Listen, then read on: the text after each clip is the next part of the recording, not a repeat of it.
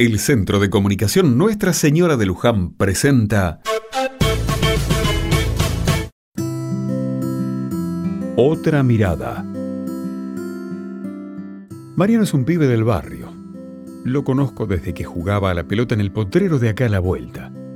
Su familia trabajaba mucho y como era hijo único, pasaba varias horas en la calle. Sus padres siempre se sacrificaron mucho. Él era albañil y se iba antes de salir el sol y regresaba a la noche. Ella iba y venía todo el tiempo, limpiando casas, cuidando ancianos o preparando comidas para vender. Así se crió Mariano, viendo a sus padres trabajar incansablemente, y aunque no los tuvo presentes como él hubiera querido, tuvo un ejemplo de laburo y lucha constante.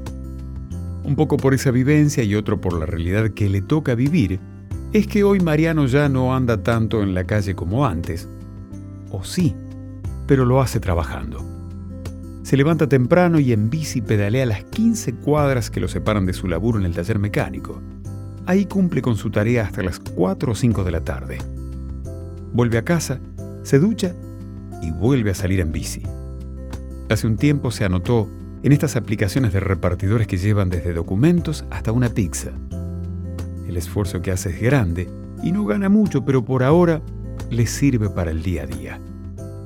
¿Cuántos laburantes así como Mariano hay en nuestro país?